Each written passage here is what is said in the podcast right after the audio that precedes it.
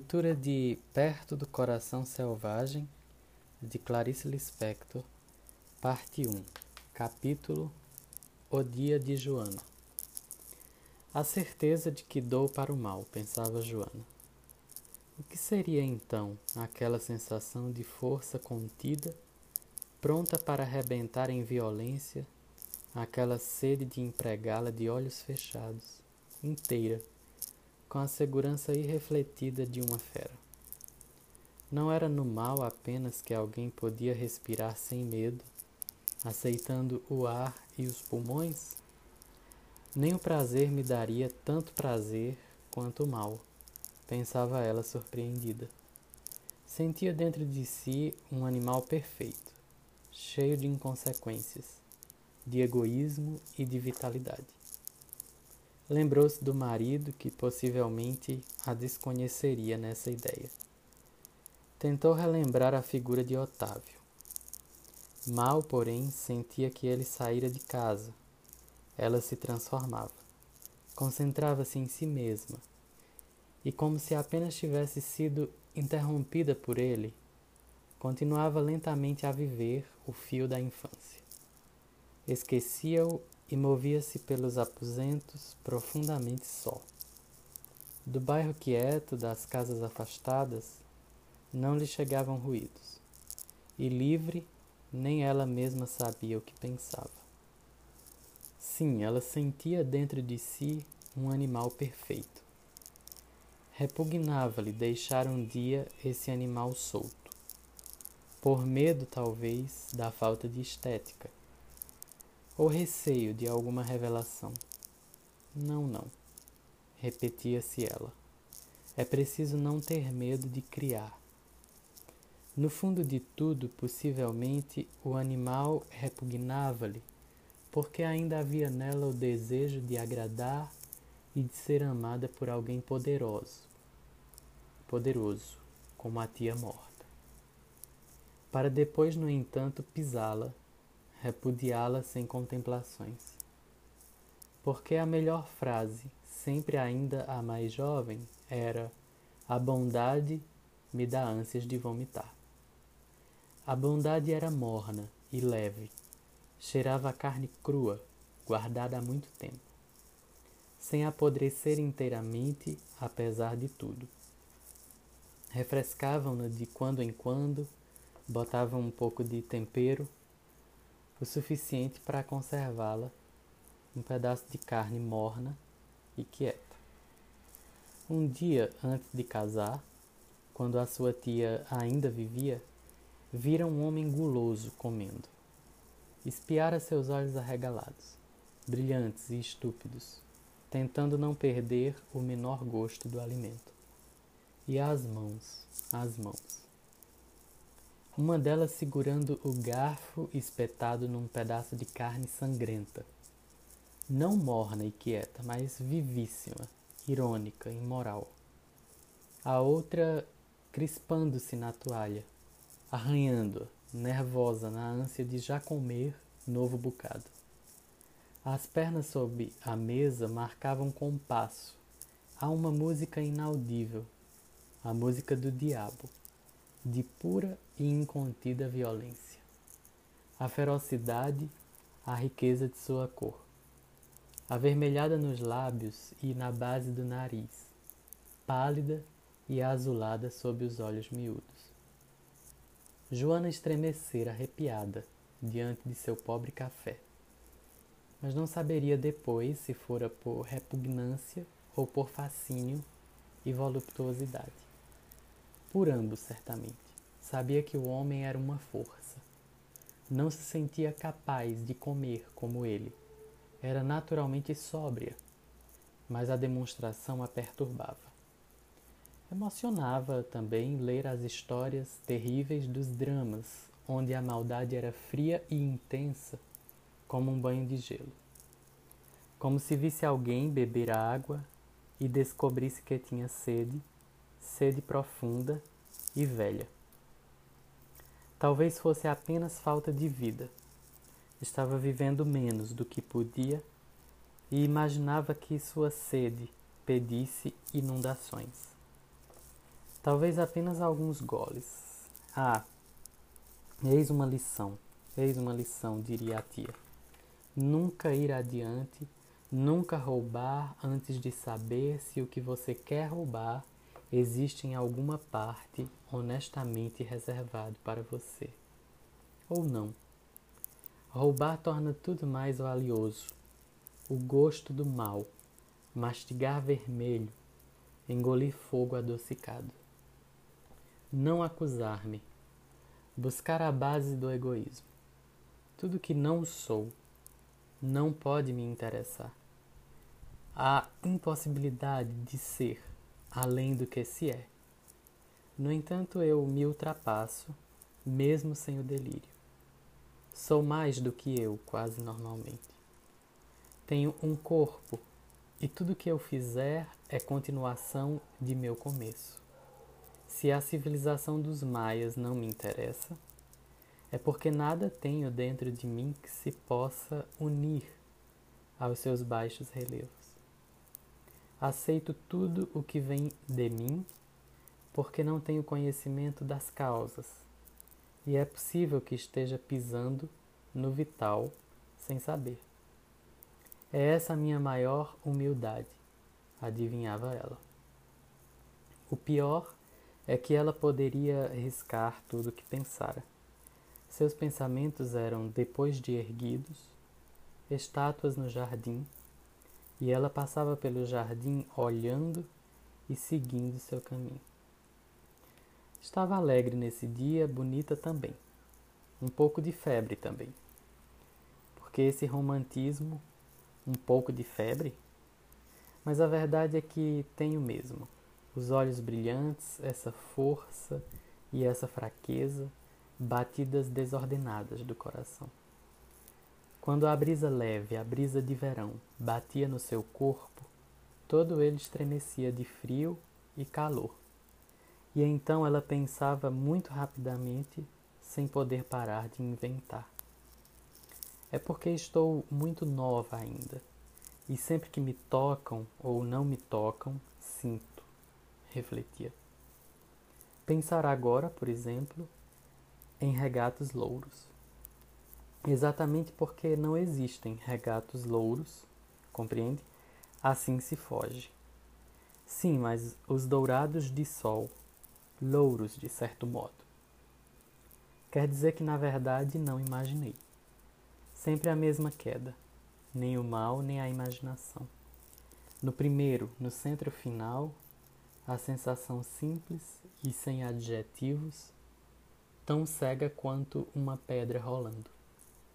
Na imaginação, que só ela tem a força do mal, apenas a visão engrandecida e transformada.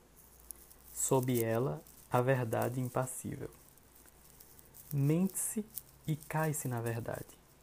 Mesmo na liberdade, quando escolhia alegre novas veredas, reconhecia-as depois.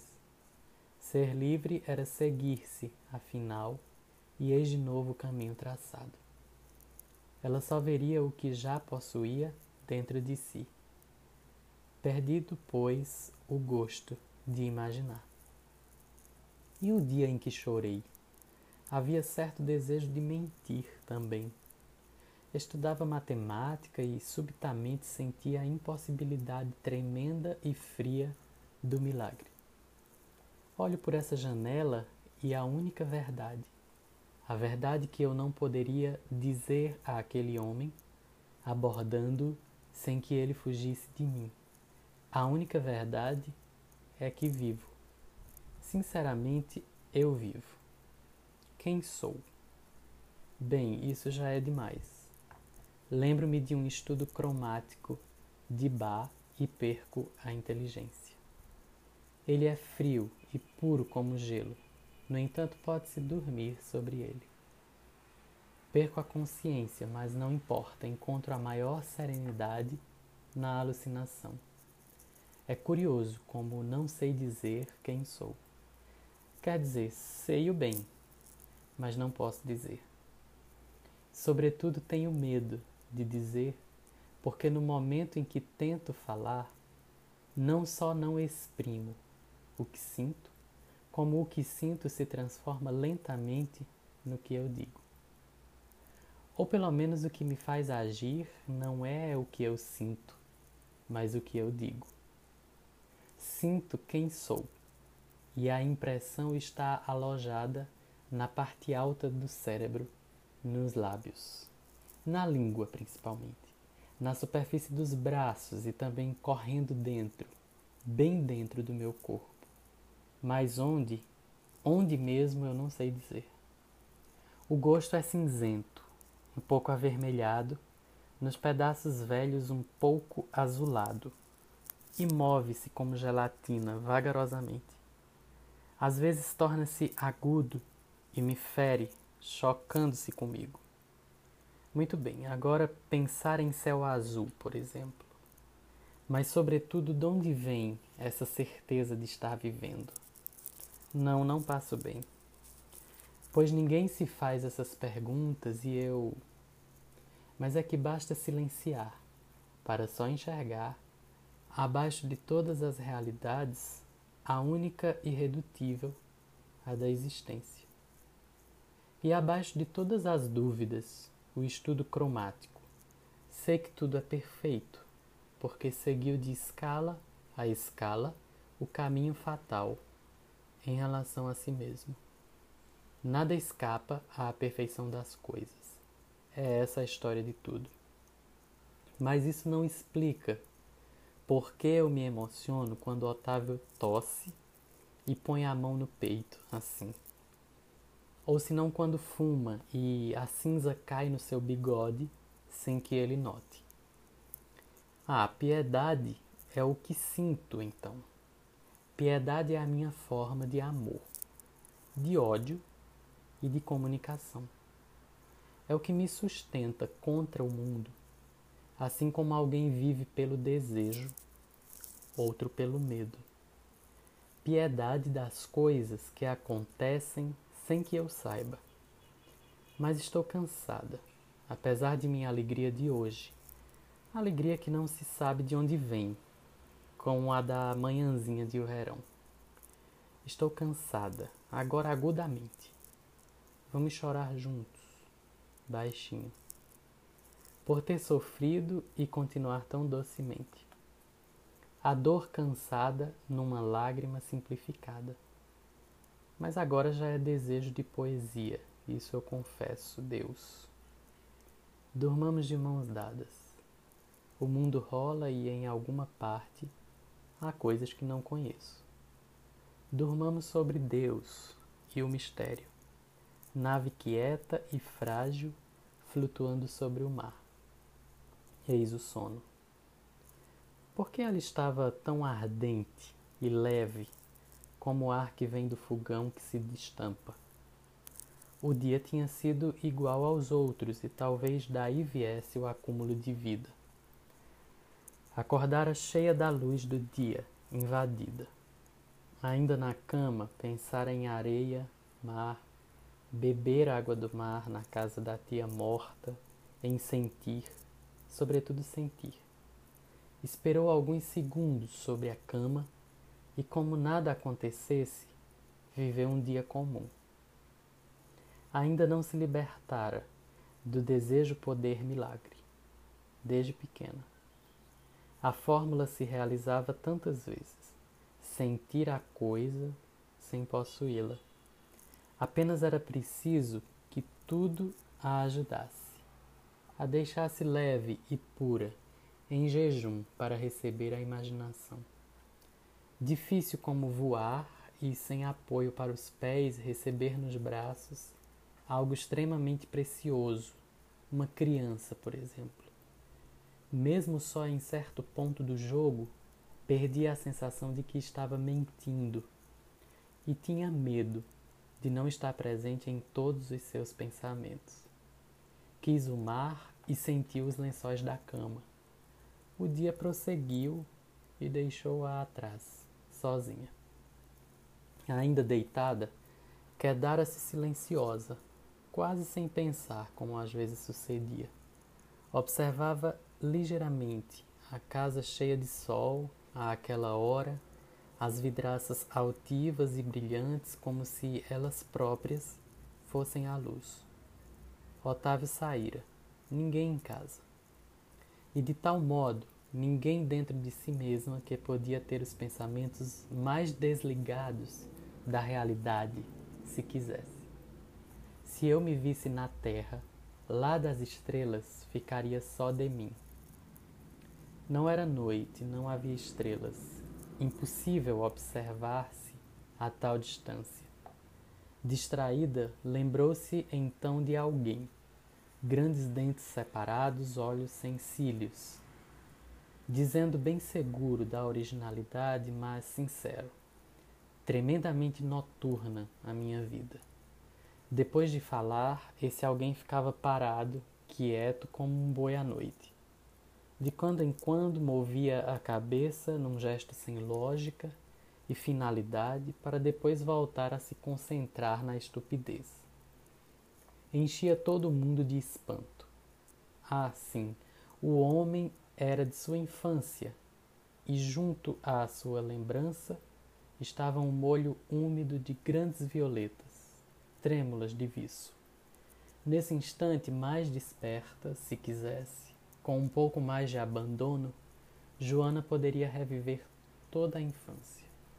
O curto tempo de vida junto ao pai, a mudança para a casa da tia, o professor ensinando-lhe a viver, a puberdade elevando-se misteriosa, o internato, o casamento com Otávio. Mas tudo isso era muito mais curto. Um simples olhar surpreso esgotaria todos esses fatos. Era um pouco de febre, sim. Se existisse pecado, ela pecara. Toda a sua vida fora um erro, ela era fútil. Onde estava a mulher da voz? Onde estavam as mulheres apenas fêmeas? E a continuação do que ela iniciara quando criança? era um pouco de febre. Resultado daqueles dias em que vagava de um lado a outro, repudiando e amando mil vezes as mesmas coisas. Daquelas noites vivendo escuras e silenciosas, as pequenas estrelas piscando no alto. A moça estendida sobre a cama, olho vigilante na penumbra. A cama esbranquiçada, nadando na escuridão o cansaço rastejando no seu corpo, a lucidez fugindo ao polvo.